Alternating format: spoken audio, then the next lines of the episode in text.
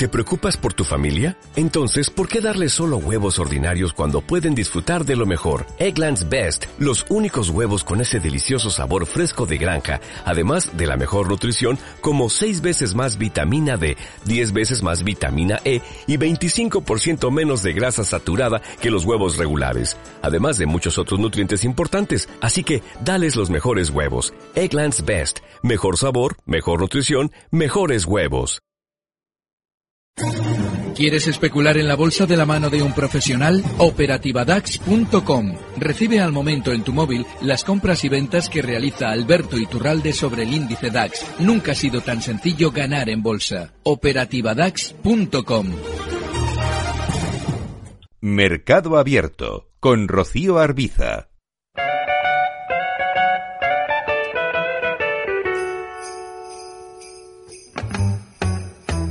Jingle bell, jingle bell, jingle bell rock.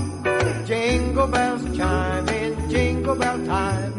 Snowing and blowing a bushels of fun. Now the jingle hop has begun. Jingle bell, jingle bell, jingle bell rock. Jingle bells chime in jingle bell time. Dancing and prancing in. En Mercado Abierto abrimos el consultorio de bolsa de esta tarde de lunes con Alberto Iturralde, analista independiente. Hola Alberto, ¿qué tal? Muy buenas tardes. Muy buenas tardes, fenomenal. Como ves, estamos ya en modo navideño. sí, toca ya. A ver, eh, enseguida, les recuerdo, por cierto, a nuestros oyentes eh, las formas que tienen para ponerse en contacto con nosotros, para participar en este consultorio. Hoy con Alberto Iturralde, es oyentes.capitalradio.es, el correo al que pueden escribirnos.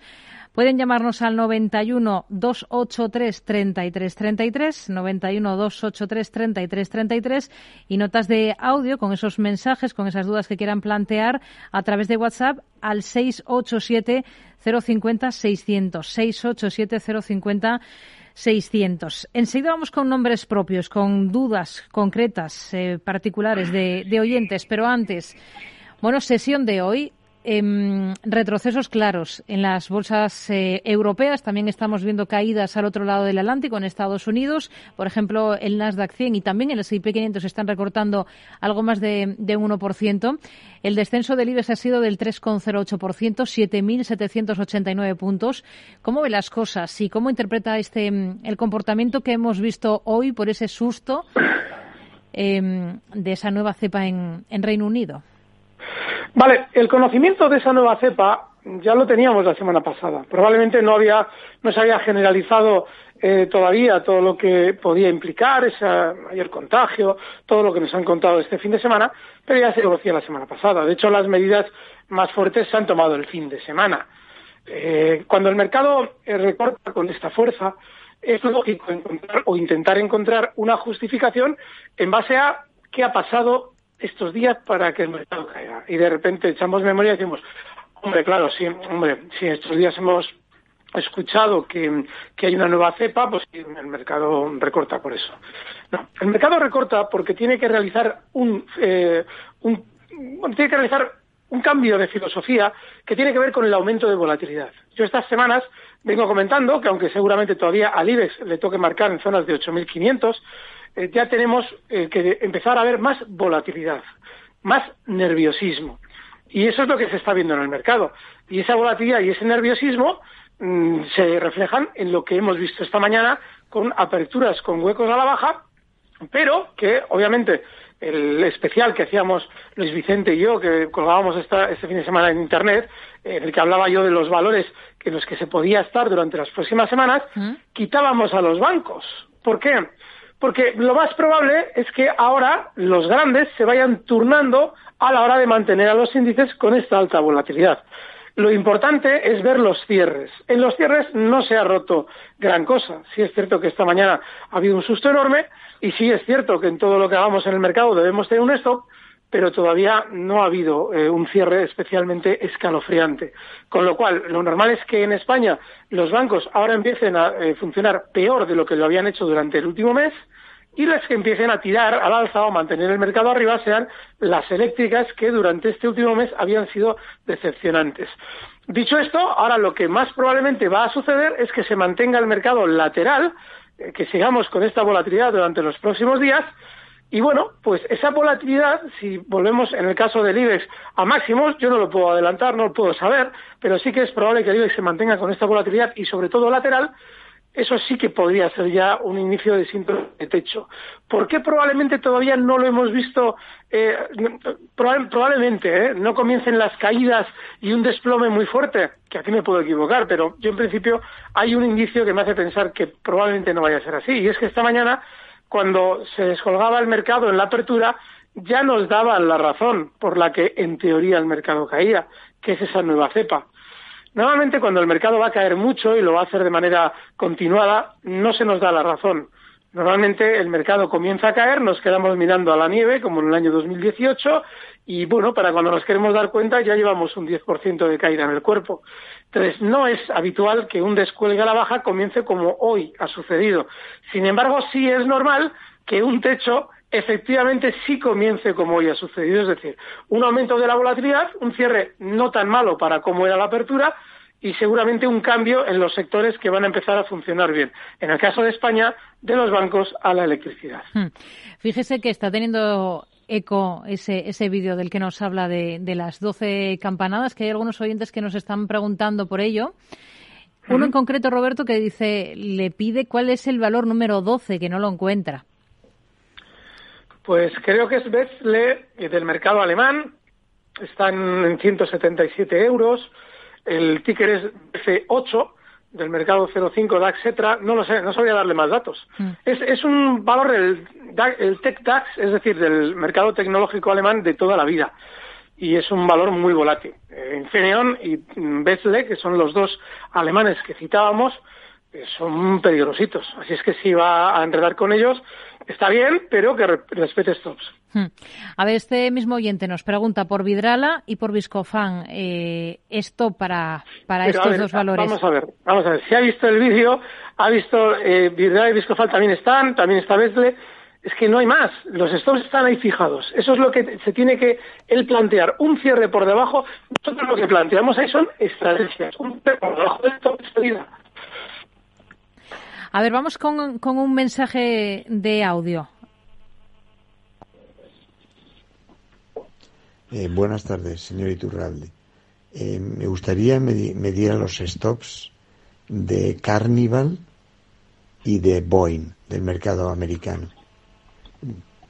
Las tengo compradas aún con bastantes plusvalías, pero veo que ambas no dejan de caer y tal vez sea el momento de salirse. Eh, muchas gracias y feliz Navidad tanto a usted como a toda la, toda la gente que trabaja en Capital Radio. Buenas tardes. A ver, este oyente que, que nos dice que está en estos dos valores con plusvalías interesantes, pero que comienza a preocuparse. Vale, feliz Navidad también a él y gracias por llamar.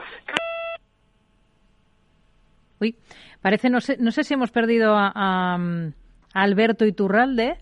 Creo que no, que no le, no le tenemos. Eh, Vamos a intentar recuperar esa conexión porque tenemos muchos valores pendientes para ir analizando, empezando por estos dos por los que nos preguntaba este oyente que nos dejaba un mensaje a través de, WhatsApp, una nota de audio. Recuerdo el teléfono si quieren participar con nosotros a través de WhatsApp 687-050-600, 687-050-600. Pueden también llamarnos para intervenir en directo al 91-283-3333 o pueden escribir a oyentes arroba capitalradio.es. Alberto, le hemos recuperado, ¿no? Sí, aquí estoy. A ver. Bueno, el caso de Carnival. Bueno, es un valor que ha tenido un recorte enorme. con, el, con el problema del coronavirus lo hacía desde zonas de 52 dólares hasta niveles de ni más ni menos de 7. Pero ojo, en muy pocas sesiones, ¿eh? prácticamente semana y media. Eso significa que el valor, claro, tiene una gran sobreventa en marzo, tiende a rebotar, lo hace en dos ocasiones, pero con una gran volatilidad. De hecho, son giros a la baja rapidísimos. Eso a mí lo que me hace pensar en valores como Carnival, que hay muchos, ¿eh? Como este, es que no hay que estar. Y encima, si has salvado, el, por así decirlo, el pellejo en un precio así, yo es que, creo que hay que hacer con canto los clientes, porque el salir vivo de valores como estos no es habitual. En el caso de Boeing, bueno, Boeing sí ha tenido rebote, más que Carnival, pero también estamos en las mismas. Cuando Boeing rebota en junio y se gira a la baja, lo hace con una verticalidad enorme. está implicado Boeing también dentro de los sectores que más problemas han sufrido al respecto del coronavirus. Aquí, aquí se está, esto es jugar un poquito a la cerilla, es decir, que en cualquier momento si te las quedas más de la cuenta te vas a quemar. De manera que yo aquí, yo no estaría, pero no porque no pueda rebotar más, ¿eh? sino porque estamos hablando de un precio que comparado con los 95 dólares que marcaba en los suelos del coronavirus y los 241 que se han visto durante estos días, seguramente ya no deba estar en la cartera. Hmm. A ver, más cuestiones. Eh, vamos a ir con, más eh, compañías por las que nos están preguntando oyentes. Por ejemplo, hay otro que nos escribe que nos dice que ha visto el vídeo en el que analiza la figura del triángulo expansivo de Intel y de Fastly. ¿Ese triángulo, esto es lo que nos pregunta, ¿se forma por casualidad o por el contrario es algo premeditado por parte del núcleo duro de Intel y Fastly que mueve la cotización desde el principio para que vaya saliendo esa figura? Vale, preguntón. No, no se hacen, no se dibujan figuras es profeso. La figura es el resultado del funcionamiento del mercado y ahí sí entra el plan de quien manipula el precio de la única manera que tiene de ganar dinero o, por ejemplo, si va a realizar un techo, poder repartir títulos no hay tantas figuras ¿eh? como, como a veces pueda antojarse en los gráficos. Yo cuando en ocasiones veo análisis de, bueno, pues veo en los foros, que igual hay, eh, bueno, eh, foristas que colocan sus gráficos, veo que en realidad no estamos observando que la figura A y la figura B son la misma, solamente que con un pequeño matiz que a ellos les puedo hacer pensar que son diferentes figuras. Bueno, pues en el caso de esos dos triángulos expansivos que aparentemente una vez que ya los hemos dibujado se ven claros, no son figuras que en un momento determinado eh, una mano que manipula un precio quiera dibujar. Simplemente no le queda más remedio que ir, por ejemplo, en el caso del triángulo expansivo, marcando nuevos máximos para conseguir compras.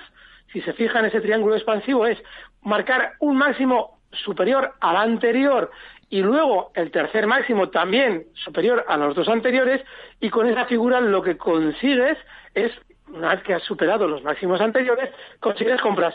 Y obviamente tu, tu estrategia es vender. Es decir, tú quieres vender títulos, luego colocas por encima del máximo anterior el título, vendes títulos y vuelves a la base del movimiento. No la rompes a la baja. ¿Por qué? Porque si la rompes a la baja tienes que ponerte a comprar, como sucede en el caso de Fastly.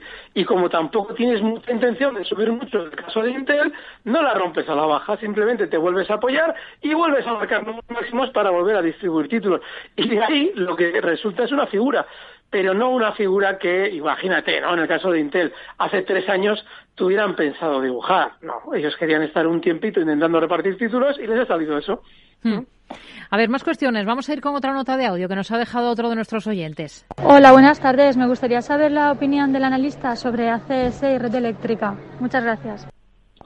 ¿Cuál es su opinión sobre ACS y red eléctrica, Alberto, ahora? Vale, en el caso de ACS hay que recordar que ese valor también ha tenido un rebote fortísimo. Estamos hablando de que desde marzo, que cotizaba en 10,50 después de la gran caída del coronavirus, ha llegado a marcar ni más ni menos que 28 con 25. Es decir, ha subido el 180% y no es un valor de la nueva economía, eh, precisamente. Es decir, que es una gran subida. Lo más normal es que ahora esté sobrecomprado, porque de hecho está llegando a una zona importantísima de resistencia, que es todo lo que hay en el gráfico entre 28,70 y los máximos históricos en 36. Claro, es un, es un rango muy, muy amplio. Si le da un corto, entra y a esa zona. Con lo cual, si durante estos días llega hasta ahí, lo más normal es que sea zona para salir que para entrar. El problema que tenemos en la mayoría de los gráficos es que seguramente el, el gran recorrido que han tenido que realizar lo han hecho ya. Con lo cual, en el caso de ACS, y siendo tan grande esa zona de resistencia, yo desde luego no estaría. El otro valor, Rocío, no sé si te acuerdas, ¿cuál era? Red eléctrica. Red eléctrica. Que había cerrado en 16,30 euros después de recortar un 1,90%. Va, muy lateral. Nada. Eh, hay dos valores que funcionan casi como gemelos, que son Enagas y Red Eléctrica. Los dos tienen un inmenso movimiento lateral, ni más ni menos que desde el año 2015. Bueno, pues no hay que tocarlos. Si se fija dentro de ese sector, dentro del eléctrico, están tanto Iberdrola como Endesa que eh, han funcionado súper alcistas. Entonces, dentro de un sector, estar en un valor que es especialmente lateral comparado con los demás, yo personalmente no se lo recomiendo. Hmm. A ver, vamos a ir, por ejemplo, con un correo electrónico. Hay un oyente, David, que nos pregunta, punto de entrada en BVA. Pregunta por otros dos valores, pero vamos con el banco, si le parece primero. Vale, BBVA, eh, a ver, tiene un problemón. ¿Por qué? ¿Y por qué entrada? Tendríamos que ver si es entrada.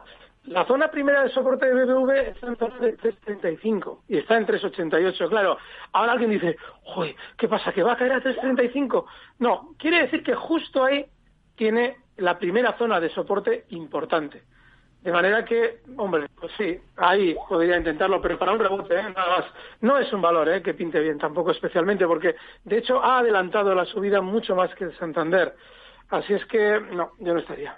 ¿Y qué le parece entrar en Safran y en American Water? Porque son los otros dos valores por los que nos pregunta este mismo oyente. A ver, Safran, vamos a ver.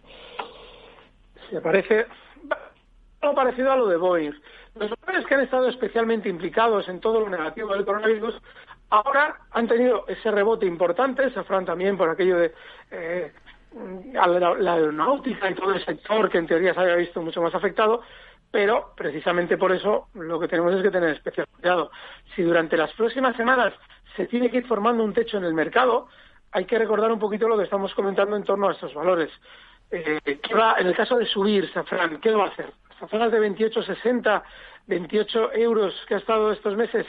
Pues sí, los máximos que tiene Safran en zonas de 135, incluso por debajo, que tiene un huequito importante, 132, es una zona tremendamente difícil de superar. Así es que yo personalmente ya no estaría. El problema que tenemos, yo lo llevo ya comentando varios, eh, varios programas, es que la pregunta de siempre es de, mm, ¿estoy a tiempo de...?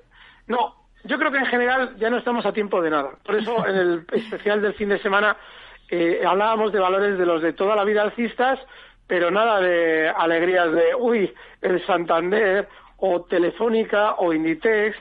Bueno, hablábamos de las eléctricas que habían funcionado peor, pero precisamente por eso, porque habían funcionado peor, no porque dijéramos, hombre, esto está de gloria. Y eso significa que todos en general, que han realizado ya la gran subida, como Safran, hombre, puede tener unos nuevos máximos, pero poquito, poquito margen con respecto a los que ya hemos visto. American Water. Sí. Eh, es que, a ver, eh, el mercado americano, yo, la misma cantinela para todos los valores en el mercado americano. El mercado americano ha subido de manera artificial y lo ha hecho para devolver el favor a Donald Trump, con una posible reelección con un mercado en máximos. Ahora lo normal es que en el mercado americano estén repartiendo títulos de manera masiva. Y si miramos American Water durante las últimas semanas, mientras el Dow Jones marcaba nuevos máximos históricos, este ya, había, ya venía cayendo desde 172 hasta ahora cotizar en 147. Es una señora caída, ¿eh? Y no es un valor especialmente volátil, con lo cual hay que tomar nota. Con lo cual, pues mira, quizás tenga un recorte puntual hasta zonas de 142 para rebotar ¿Mm? y por ahora cuidadín. ¿Mm? A ver, más cuestiones. Eh, otro mensaje de audio a través de WhatsApp. Hola, buenas tardes. Eh, Javier de Madrid. Mi consulta para don Iturralde era sobre Endesa, comprado en 22,14 y el Nasdaq 100 comprado eh, en 11, no, 12.535 a ver cómo ve estas dos posiciones. Gracias. A ver, ¿por dónde comenzamos? ¿Por la compañía o por el índice, Alberto? Sí, por la compañía, por Endesa. Yo he comentado también, eh, es, lo mismo que comentábamos el viernes pasado, ¿vale? Es decir, está, esa es la zona de soporte, justo en los 22.15, 22.10. Para mí es una compra que está muy bien hecha, pero como en todo, hay que tener una estrategia. Y a la vez que hemos planteado un punto de compra que es en el que cotiza ahora mismo, a la hora de colocar un stop, es muy importante tener en cuenta en el caso de Endesa, por ejemplo, zonas de 21.70, eh, 21.60, toda esa zona, ¿vale? Mientras funcione bien, es decir, si ahora justo en el soporte quiere rebotar, que tiene toda la pinta, hay que estar. En el caso de Nasdaq, eh, a ver, el mercado americano está teniendo menos volatilidad que el europeo y es raro. Es como si de algún modo ellos ya hubieran dado por hecho que a la mañana efectivamente Europa ha abierto mal, pero no se ha roto la vajilla, que es lo que efectivamente demuestra el Nasdaq. Hombre, para un rebote puedes estar, pero hay que tener en cuenta que ahora mismo tenemos una inercia muy peligrosa. Es la inercia contra la que yo llevo luchando estos últimos programas. Y es la de que, hombre, en Estados Unidos, pase lo que pase, volvemos a máximos. No, podría ser que se esté dibujando un techo. Recuerden, las elecciones han sido hace un mes, Recuerden que lo más normal es que ese papel que tenían los grandes núcleos duros de las empresas tenga que venderse y eso se vende con la sensación que está produciendo, entre otros, el Nasdaq. Dicho esto, para nuestro oyente, los mínimos de hoy en su operación pueden ser un stop. Esa zona eh, que ha marcado el Nasdaq en eh, 12.470, esa te sirve, ¿vale? Y como objetivo alcista, pues justo el cierre que veíamos el viernes, en niveles de 12.738. Hmm. Escribe Juan a oyentes@capitalradio.es eh, y nos dice que está largo en AMD, quiere saber cómo lo ve, y corto en IAG con muy poco para ir tanteando. Sobre todo le preocupa o quiere saber cómo ve esta posición corta en la aerolínea, en IAG, que en efecto hoy ha sido la que más ha caído de, del IBEX. Hombre, el problema de, eh, de IAG es el de un valor que efectivamente eh, ha llegado ya, llegaba a una zona de dos euros que era terrible como resistencia, todavía tiene otra resistencia por encima más importante, no significa que la vaya a alcanzar, pero cortos, el problema que tienes con los cortos en IAG es que no tienes una estrategia ni ninguna figura que te indique el objetivo. El primer soporte importante para este valor se encuentra, fíjate, hoy cerraba en 1,57. Y el primer soporte eh, es los mínimos de hoy. Además, si trazas una línea horizontal y miras hacia el pasado, verás por qué. Claro, tú en, ese, en esos mínimos no tienes una figura de vuelta importante, con lo cual no tienes indicios de dónde salir. La operativa, en un valor tan volátil, la operativa corta es dificilísimo. Yo es que he insistido muchas veces en eso y probablemente quien lo intente durante estas semanas lo va a entender precisamente por esos giros al alza como el drag que ha realizado eh, IAG a la tarde. AMD no me aparece como valor, lo siento. A ver si Advanced... El ticket tal cual, AMD en el, en el Nasdaq. El tampoco me aparece. Vamos a ver, como Advanced, sí, ya lo tengo. Vale, AMD, eh, a ver, mira, cualquier especulador que mirase el gráfico de AMD desde que comienza a cotizar, o por lo menos desde que tenemos gráfico, yo ahora mismo en pantalla tengo desde el año 72, no tocaría nunca el valor.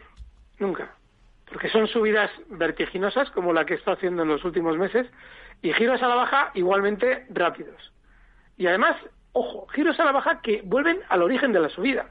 En el año 99 realiza una subida desde 8 dólares hasta 48 en menos de seis meses, y en menos de nueve meses recorta desde 48 hasta 8. Y por debajo, ¿eh? incluso. Pero no pasa nada, porque en dos años vuelve a subir. Bueno, cayó hasta 4 en la segunda ocasión. Y desde 4 vuelve a subir hasta 43 y desde 43 cae también en un año y medio, dos años, hasta 1,80. Y ahora de 1,80 que estuvo lateral durante muchos años, rebota hasta casi 100. Es que el día que se gira la baja te va a hacer lo mismo ¿Que vuelva a caer hasta un 80? Pues no lo sé. Pero que te va a, que va a dejar enganchada muchísima gente también. Claro, en esto antiguamente se decía, es que estos son valores para profesionales. No, es que un profesional no está en esto. Porque ya sabe que hay un peligro y que no te va a dar tiempo a reaccionar y que lógicamente te vas a quedar enganchado. Entonces, poner el cascabel a un valor Nasdaq en el, en el sentido de, hombre, estoy bien. Si mañana te recorta un 70%, eso es normal en el valor. Y si te sube un 700%, también es normal el valor. Una moneda al aire. A ver, sector turístico, TUI, em, eh, valor alemán. Nos dice em, Carlos de Málaga, que nos escribe, que acaba de entrar en TUI y que parece que, a pesar de las noticias, ha reaccionado muy bien. ¿Qué me podría decir respecto a soporte, resistencias y posible objetivo en esta compañía, Alberto? El valor es un horror, un absoluto horror. Sin embargo, sí es cierto que la vela de hoy es muy importante. Cuando un valor abriendo, además, es, este es de rebote, no de libro, porque no hay nada de libro en la bolsa, pero este tiene mucha pinta de continuar rebotando y al oyente le va a salir bien, yo creo. Porque se ha colocado en la apertura, nada más abrir, por debajo de un soporte clave en 420 para cerrar muy alcista con respecto a lo que ha cotizado durante la sesión sigue por debajo del cierre del viernes, pero muy alcista la barra. Esto es, yo cuando miro siempre en barras de diario y sobre todo en barras, todo esto de las velas es muy engañoso. Pero bueno, cada uno lo que le haga sentir cómodo. Las barras son tremendamente expresivas de qué hace un valor durante la sesión. Y este, desde luego, no es la excepción. Tiene pinta de rebotar más, de hacerlo hasta zonas de 5 y el valor de medio largo plazo es súper bajista. No hay que estar en él de manera genérica, pero yo creo que a él le va a salir bien. Hmm. A ver, otro valor, por ejemplo, nos escribe María Rosario nos pregunta por AHOL en el Eurostox 50, el ticker AD. Dice que mm, dice está en un soporte y estamos en un punto ideal de entrada, en una ventana de oportunidad.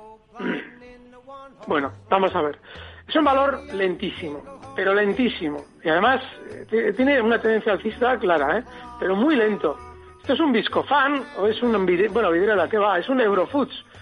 Pues tiene pinta de recortar más. Esta zona es de 22, está en 23.02. Ahí tienes el primer soporte importante y esa ventana de la que hablas, que no sé de dónde sale eso de la ventana. A ver, nos quedamos con ello. Vamos a hacer una pequeña pauta, una pequeña pausa, si le parece, a Alberto, y enseguida retomamos el consultorio de bolsa y seguimos dando respuesta a dudas de nuestros oyentes.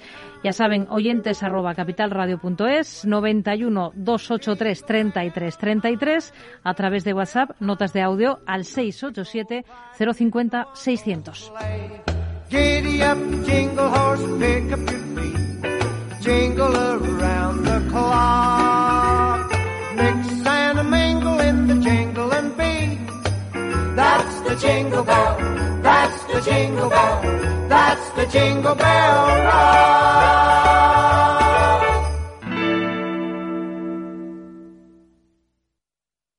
Mercado Abierto con Rocío Arbiza. ¿Necesita alguien que le ayude a seleccionar los fondos adecuados de acuerdo al momento en el que se encuentra el mercado? ¿Se siente desbordado ante la abrumadora oferta de fondos de inversión? ¿No sabe cómo gestionar la gran cantidad de información financiera disponible? Los analistas de Arquia Profim Banca Privada le ayudarán a ordenar la información para escoger los mejores fondos en cada momento. Nuestra prioridad son sus intereses, porque nuestro mejor activo es la confianza de nuestros clientes. Arquia Profim Banca Privada. Tranquilidad es el sonido del mar. Tranquilidad es invertir al tiempo que ahorras, diversificas y proteges tu inversión. Tranquilidad es invertir en oro con Degusa. Infórmate en el 9119 82900. Degusa Oro es tranquilidad. No lo digo por presumir, ¿eh? pero es que yo siempre he sido muy psicólogo. A mí el olfato es que nunca me ha fallado. No sé, llama el instinto, o si quieres llama la intuición, pero nada más verle me dije, este paga, este paga seguro. Yo es que para estas cosas soy... En los negocios no hay intuiciones que valgan, solo hay bases de datos, experiencia y profesionalidad. En E-Informa tenemos toda la información que necesita para que pueda hacer un negocio seguro. Para más información, einforma.com. Únete al periódico líder en el sector económico. Suscríbete a El Economista y recíbelo todos los días en tu casa o en tu correo electrónico. Más información en el 902 88 93 93 o en club del suscriptor arroba eleconomista.es.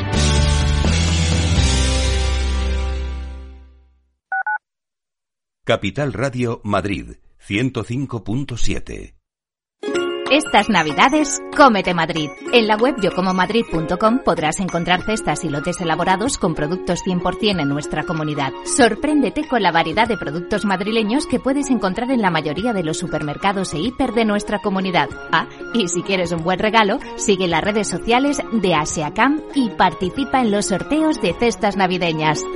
Yo como Madrid. ¿Y tú?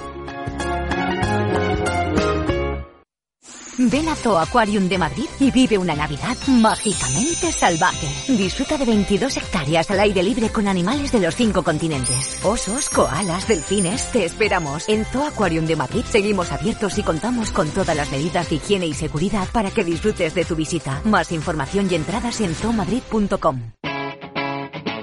Capital Radio.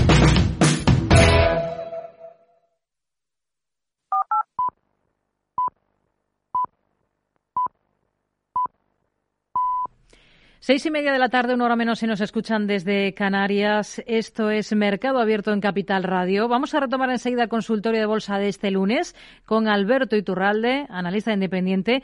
Pero antes, agenda para mañana, datos importantes que no tenemos que perder de vista. Javier Luengo, buenas tardes. Buenas tardes, Rocío. Cerramos este lunes en una semana más corta de lo habitual, apuntando hacia Estados Unidos. Mañana, martes 22 de diciembre, se publican en este país los datos del PIB empresarial, que se espera que mantengan los crecimientos en el entorno del 30% que lleva acaparando desde septiembre cuando la primera economía del mundo consiguió resurgir de las profundas caídas encadenadas desde el pasado mes de junio. Además, tendremos que estar pendientes de los datos de gasto de los consumidores o el mercado de la vivienda, que los analistas esperan que retroceda algo más de un punto porcentual como motivo de la segunda ola de la pandemia del coronavirus. Por cierto, que también se cierra trimestre empresarial con la publicación de los beneficios corporativos en los últimos tres meses del año. En Europa, poca actividad, más que los datos de producción interior del Reino Unido y el índice GFK del clima del consumidor alemán, que no trae buenas sensaciones y se estima que caerá hasta en cinco puntos. Cerramos la agenda en clave empresarial. Mañana martes publicarán resultados la compañía de servicios empresariales Cintas,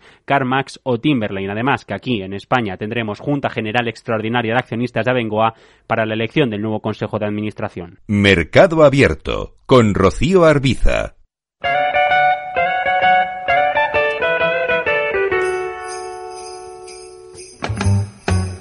Jingle bell, jingle bell, jingle bell rock. Jingle bells chime in jingle bell time. Snowing and blowing a bushels Now the jingle hop has begun. Jingle bell, jingle bell, jingle bell rock. Jingle bells chime in jingle bell time. Dancing and prancing in Jingle Bell Square. In the frosty air, what a bright time. It's a right time to rock. Estamos resolviendo sus dudas en Mercado Abierto, en Capital Radio, en el consultorio de bolsa con Alberto Iturralde, analista independiente. Vamos con más cuestiones. Eh, Alberto, eh, Ajo, lo habíamos puesto sobre la mesa. Habíamos analizado esta compañía, pues vamos con más eh, dudas de oyentes. eh, por ejemplo, Viscofan, fíjate que, fíjese que ha, ha salido, lo ha citado en algunos momentos, eh, niveles clave en Viscofan. Este es otro Claro, oyente. Perfecto. Buena pregunta, que se vea el vídeo, lo explicamos ahí. A ver. Claro. A ver, más cuestiones. Por ejemplo, en banca hay otro oyente que nos dice, em, soy el bajista bancario. Este es un oyente que siempre abre posiciones eh, cortas en el sector financiero. Estoy corto desde el jueves en Bankinter, en Santander y en la operadora telefónica. Veo esto más abajo o cierro la mitad de lo que voy ganando, nos dice. Mira, eh, ahora lo más probable es que un especulador bajista en la banca eh, viva muy bien, porque incluso aunque el mercado tuviera que subir, lo normal es que le dé mejor vida que si, por ejemplo, nos ponemos cortos en las eléctricas, que han caído mucho más que los bancos, y es normal que ahora se quieran mantener mejor. Vale, y si encima tú en el caso de Bank Inter, que tienes una zona muy clara de, de resistencia, como es el nivel 480, para unos cortos tranquilos te sirve. Pero no hay eh, ahora mismo nada que te deba hacer pensar que hay que estar en el lado corto sí o sí. Por cálculo de probabilidades está muy bien pensado. El problema que tiene, o creo yo que tiene esa posición, una de las dos, no la del Santander, pero sí la de Bank Inter, es que has abierto cortos en el valor menos bajista de la banca. Si tú, por ejemplo, dices, bueno, eh, voy a hacer una- un cálculo de todo lo que han caído todos los bancos, verás que globalmente el que menos ha caído ha sido Bank Inter. Ahí no es donde hay que abrir cortos. Eh, lo normal es abrir cortos en valores del sector que efectivamente estén liderando, liderando la tendencia a la baja. Entonces, yo ahí desde luego no estaría.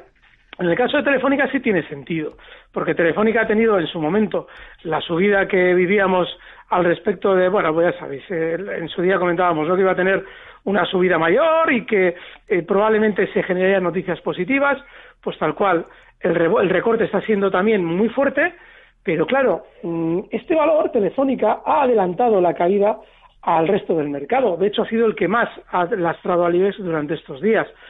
Tienes una zona de soporte súper importante en 3,10 y ahí probablemente Telefónica tienda a rebotar. Con lo cual, no sé yo si esas posiciones bajistas, tal y como están adoptadas, o sin haber esperado un poquito más, o por lo menos ya lo avanzada que está la de Telefónica, que está yo creo que muy cerquita de tener que cerrarse, van a tener que durar mucho. Hmm. Carrefour, para responder a, a Mabel, que nos escribe preguntando por este valor, dice, tenía intención de entrar en Carrefour. ¿Qué me puede decir? Si es que es horrible. Hay valores que, mm, teniendo de largo plazo una clarísima tendencia bajista, Carrefour en el año 99 estaba en 83 euros, ha venido descendiendo sin cuartel para derivar en los últimos meses en una tendencia superlateral, hasta tal punto de que no se ha movido, pues fíjate, desde el mes de junio hasta ahora, no se ha desplazado más que entre 12,80 y 14,80. Si alguien en un determinado piensa que es mucho, que abra el gráfico, que vea lo poquito que es con respecto a lo mucho que se desplazaba en el pasado. No lo sé. Ahora está cerca de los mínimos, en esa zona 13,33. El stop tendría que estar en 13 euros. Vale, 12,80, esos mínimos que hemos comentado. Y el objetivo alcista, pues como está en un lateral, la parte alta del lateral, 14,60. No sé, son valores sin alma, sin vida y sin ninguna tendencia. No, no sé, yo, yo desde luego no recomiendo estar en estos precios. Mm. A ver qué valores, eh, por qué valores nos pregunta este próximo oyente. Vamos a, escuchar el mensaje que nos dejaba. Buenas tardes, enhorabuena por el programa. Soy Bernardo de Valladolid y quería preguntarle al analista eh, para entrar en PayPal en la bolsa americana y a ver dónde puede ver el stop del IBEX en esta caída. Gracias. PayPal IBEX. Sí, está muy bien. Me parece fantástico que nos haya preguntado por él. Eh, este valor, ojo, es uno de esos valores, además, de movimiento, filosofía totalmente Nasdaq. Se está, el problema que tiene es que ahora mismo eh, está llegando a una zona en la que tienen que frenarlo temporalmente. Pero fíjense, cuando un valor llega a una resistencia y con un mercado global hoy ha tenido un cierto recorte, sí es cierto que el Nasdaq no ha recortado mucho, pero el mercado en general a nivel mundial sí ha tenido un susto. Y sin embargo, este está en zona de máximos pues es un valor muy bueno. A mí me parece una lección fantástica por parte del oyente y a la hora de colocar un stop, inexcusablemente zonas de 230 dólares. Siguiente objetivo, si quiere continuar como hasta ahora, es un verdadero cohete, está genial, 250, pero en el valor Nasdaq, sea cual sea, el stop es inexcusable. Hmm. ¿En el caso del IBEX? En el caso del IBEX hay que tener en cuenta lo que hemos comentado antes. El cierre está bien, el stop claro y el soporte más importante que tiene el IBEX está justo en 7.500 puntos, con lo cual ese sería el stop. Tiene margen ¿eh? para seguir lateral sin que se haya estropeado gran cosa y sobre todo desesperar, porque aperturas como la de hoy desesperan a cualquiera. Hmm. A ver, pregunta Benito por dos valores que cotizan en Estados Unidos. Uno es Alcoa, doble A, el ticker, y otro es Dropbox, el ticker es DBX. Em, pide un análisis para una posible entrada en las dos compañías con niveles de salida si ve que tienen más rebote y unas semanas de subida a corto o medio plazo, nos dice. Vale, Dropbox eh, va a tener que ser, a ver si aparece Dropbox, porque Alcoa no lo tengo. Por lo menos tengo 80.000 gráficos, pero ninguno es el que le va a interesar a él. Ah, sí, sí lo tengo, el de Alcoa también lo tengo. Mm. Vamos a ver si aparece en diario.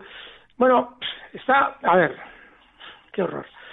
Miren, el 90% de los valores, ojo, también en tendencias alcistas, ¿eh? porque en tendencias alcistas el 90% de los valores pueden servir para un rebote todos, pero en general, eh, miren lo que ha subido el mercado americano en los últimos meses por aquello de la reelección y vean, Alcoa, Alcoa ha tenido rebote, pero sigue cotizando muy por debajo de los 110 euros, perdón, 110 dólares, donde cotizaba en el año 2007. ¿Qué te metes en esto? Una tendencia bajista enorme. Para un rebote, ¿y ahora qué? Mm, no sé si él decía para entrar, por ejemplo. Sí, para entrar. Pues, pues no. Pues para entrar sí que no. Porque encima ya está en resistencia. No sé, yo. Es, decepcionante a veces el, el, los, los valores que han funcionado peor que los demás no pueden estar en nuestro imaginario para ver qué hacemos con ellos. Y entre esos valores incluyo Dropbox.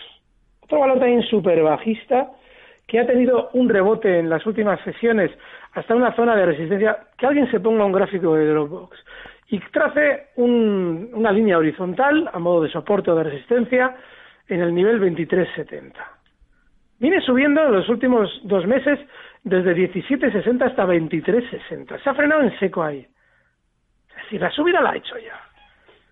Y encima, si supera la 23.60, tiene un verdadero campo de minas por encima porque es bajista y en la caída ha ido parando en mil sitios. El siguiente en 24.60. Un valor de una gran volatilidad para el que tú puedes entrar llegado el caso y si suena la flota te sale un 4% de beneficio.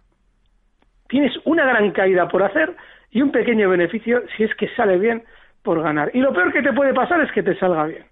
porque se te va a quedar en, en la memoria la sensación de que estas cosas son posibles. Es un horror. Dropbox y Alcoa, los dos. Hmm. A ver, más cuestiones. Vamos con otra nota de audio. Hola, buenas tardes. Mi nombre es José, llamo de Madrid y me gustaría preguntarle al señor Iturralde por dos valores. SAP del DAX y Consolidated Edison, el ticker es ED del mercado americano. Muchas gracias. No he entendido el ticker. ED. ED. Vale, vamos primero con eh, SAP. En el caso de SAP, eh, tuvo una gran caída con esa información negativa que se vivió hace eh, unas semanas. Y bueno, pues está en modo de rebote. Probablemente pueda tener algo más. Nos habían preguntado en su momento por ella y le dijimos más o menos lo que ha venido haciendo después. No habíamos vuelto a hablar casi. Ha llegado en una zona de resistencia, en zonas de 105, y no hay que estar. Si es que yo lo siento, pero es que llevo ya varias semanas con esta cantinela. EDE es un ticker súper genérico. Eh, Rocío, ¿tienes el nombre de la compañía? Eh, sí, es eh, em, Consolidated Edison que está recortando un 1,94% aproximadamente. 69, 77 dólares. Pueda resultar interesante. No me parece, no tienes el mercado, ¿verdad? ¿Perdón? No tienes el mercado, no sabes si es eh, Nueva York el o Nasdaq. Eh, está en el NICE. Nueva York. Sí. Vale. Pues nada. A ver. Consolidated Edison. Vamos a ver este valor que está dando un, Hmm. una guerra brutal. A ver qué... Buah, qué horror, por favor. Me lo merezco. Me lo merezco, me lo merezco. Porque ya solamente por el nombre ya teníamos que haber desconfiado. Y digo, lo digo más que nada porque los valores que en un momento determinado eh, no nos suenan de nada, como este, es que llevan poco tiempo en el mercado. Son especialmente volátiles y normalmente están en una profunda tendencia bajista. Eh, si notan, cada vez que me preguntan por una compañía rara y empiezo a hacer malabares para encontrar el ticker, lo, lo, lo van viendo ya venir. Bueno, pues esto es un horror. Pero un horror... a ver, ha frenado varias veces caídas en niveles de 68. O sea, el, el no entender los valores por los que nos están preguntando las últimas semanas es poco decir. Porque no hay programa en el que no caigan seis o siete que no hay por dónde cogerlos.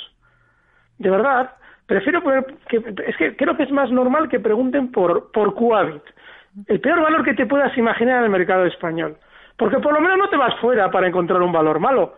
Pero es que irte fuera para encontrar un valor que está peor que los de tu tierra no tiene ningún sentido. Dicho esto, sí, seguramente va a rebotar. ¿Y sabes por qué? Porque justo ha llegado con mucha verticalidad a la baja a un nivel 69 dólares en el que en otras ocasiones ha parado, con lo cual probablemente por esa verticalidad a la baja está a todos les está dando muchísimo miedo, va a sacar a todo el mundo y va a rebotar. Pero como en el anterior caso, lo peor que te puede pasar es que te salga bien. ¡Qué horror de valor! Póngase el gráfico. Es que eso es importante. Hasta cuando decimos que un valor es un horror, pónganselo para ver por qué es un horror. ThyssenKrupp, Otro. bolsa alemana TK. Eh, este oyente Macio que nos escribe al correo nos pregunta por este valor, dice que tiene una posición abierta desde los 4,75. Vamos a ver. No, y, vamos- y- y prepárense, es que vamos a echar a la audiencia, ya lo verás, con los valores que nos van a preguntar en los próximos meses. Sí, sí, porque van a ser todos valores de los de, de los de ¿para qué estás ahí? A ver, ThyssenKrupp, va a rebotar algo más. Está en 7,99 y seguramente, si alguien sabe el gráfico, verá que en zonas de 8,60, 8,50 tuvo unos mínimos importantes en el pasado y hasta ahí probablemente va a llegar. Pero es un valor que viene cayendo desde 46 euros y ha llegado a marcar unos mínimos en 3,18. Y esos mínimos de 3,18 están por debajo de los mínimos de los últimos 25 años. Son valores, es que no encuentro, sí la encuentro, pero no la quiero decir, porque es muy malsonante. La, la, lo que me inspiran estos valores, ¿qué palabra me inspira? Imagínense la peor. Hmm.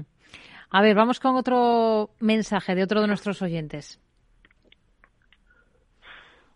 Hola, muy buenas tardes. Ignacio desde Zaragoza. Una pregunta para Alberto Iturralde. Eh, quería preguntar por Recordati, un valor que recomendó hace unas semanas para ver cómo, cómo lo ve. Gracias, buenas tardes y feliz Navidad. Fenomenal, gracias por esta pregunta normal. Vale, está muy aburrido, sí, es que es una pregunta normal y tiene lógica, porque el valor está, lleva unas semanas lateral y lógicamente puede generar una inquietud, pero su tendencia alcista de largo plazo sigue impecable.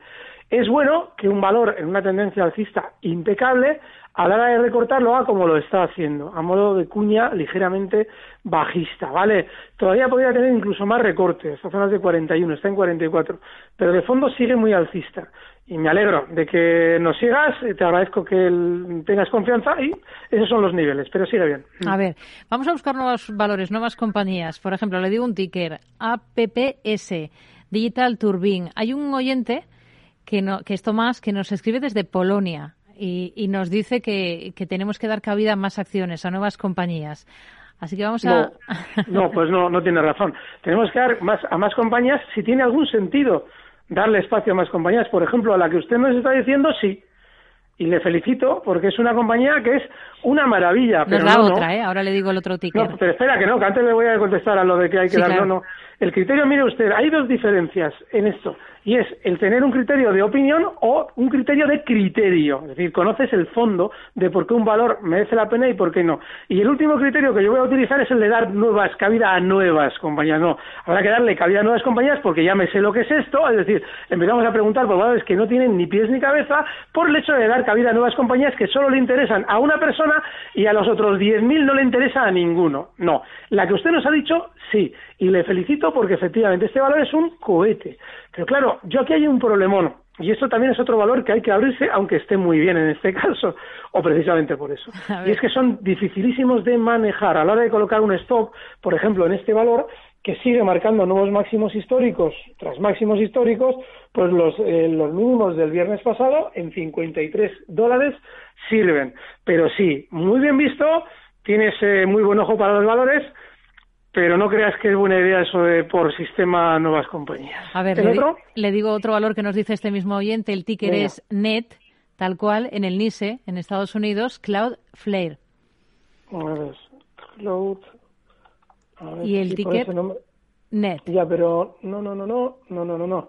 NET, lo que pasa es que el problema de NET es que hay 80.000 valores con NET. Entonces, vamos a ver. Bueno, ah, Cloudflare, sí, sí, sí, aquí está. Aquí está sí.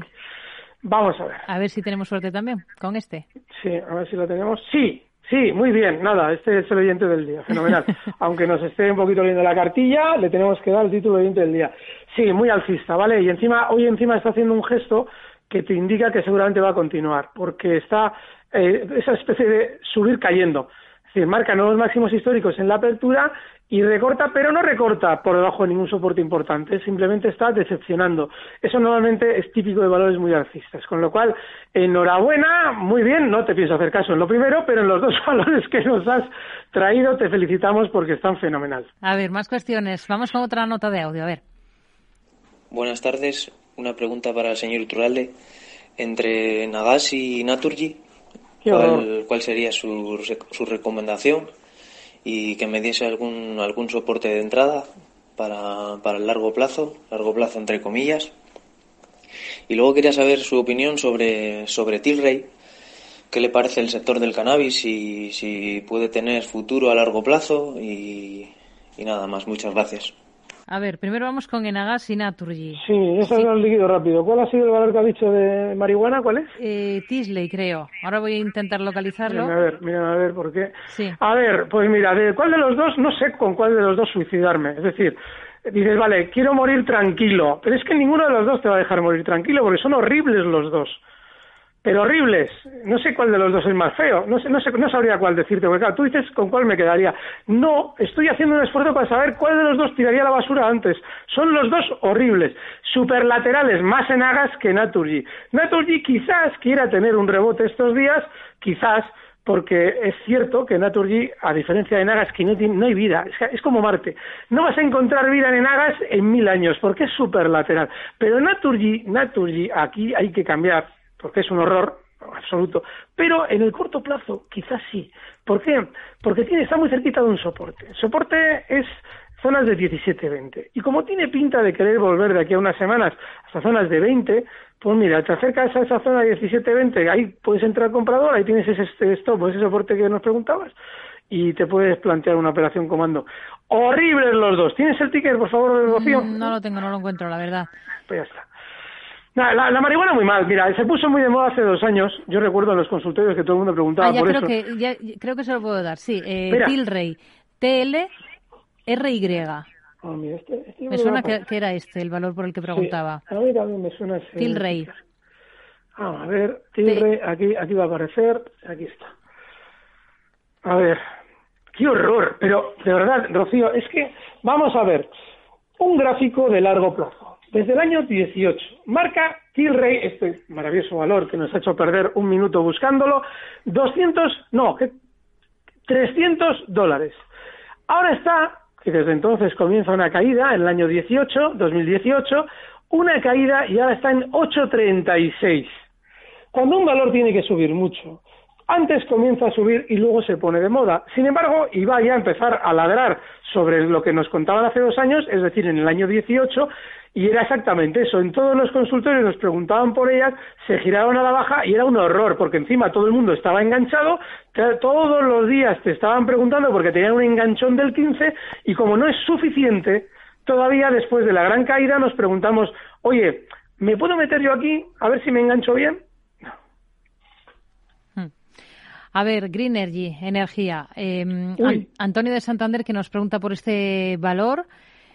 Eh, quiere un análisis. Dice, la semana pasada en cuatro días se ha despegado desde los 20 hasta los 32.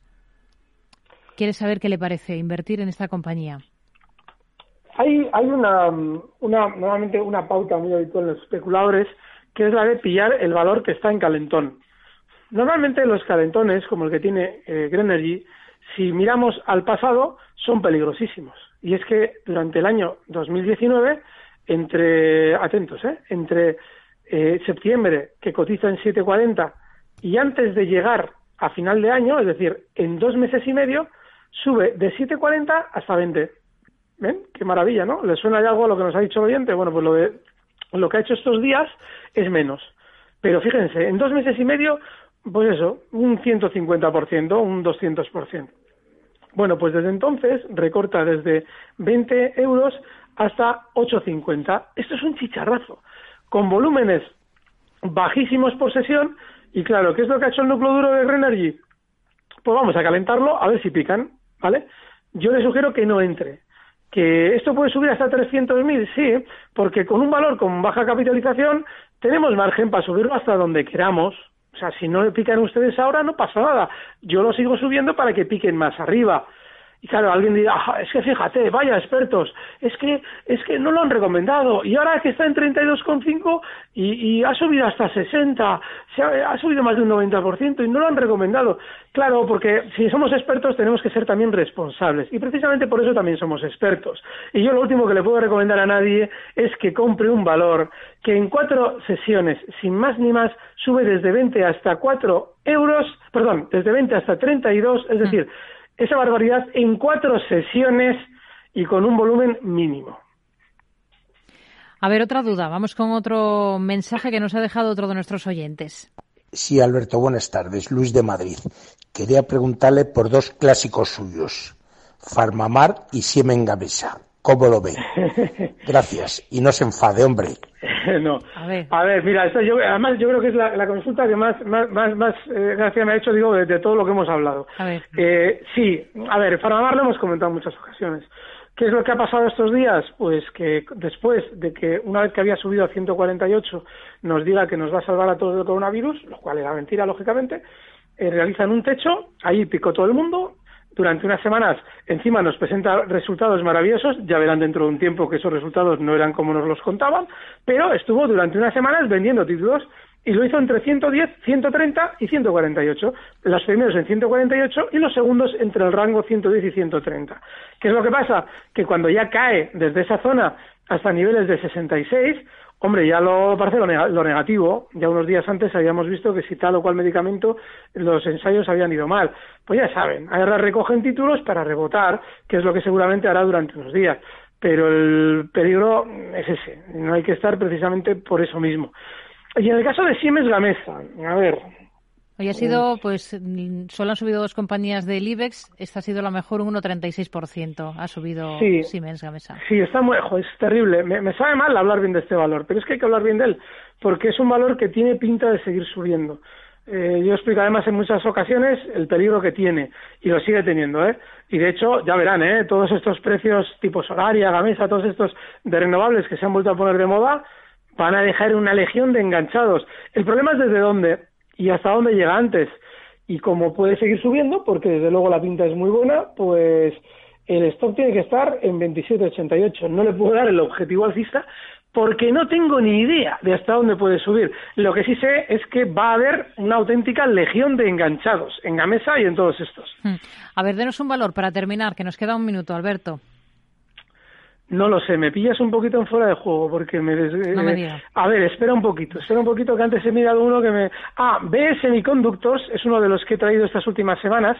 Sí, el... yo no ando... A ver, me gusta seguir determinados valores concretos, pero no estar igual eh, barriendo el mercado, ¿no? Yo me dedico al DAX. Pero sí es cierto que B Semiconductors, del que hemos hablado en alguna ocasión, es mercado Euronext, y no lo comenté el viernes pasado con Luis Vicente, ese es un valor que está muy alcista, está bien, y bueno, si alguien quiere entrar, el stop está relativamente cerca, porque cotiza en 47,70 y el stop está en 46,50. Siguiente objetivo alcista, 50 euros. BE semiconductor. Bueno, pues nos quedamos con ese nombre sobre la mesa. Muy bien. Alberto Iturralde, analista independiente. Gracias y feliz Navidad. Hablamos la feliz próxima Navidad semana. A todos. Recibe al momento las operaciones de Alberto Iturralde vía SMS en tu móvil. Operativa DAX.com.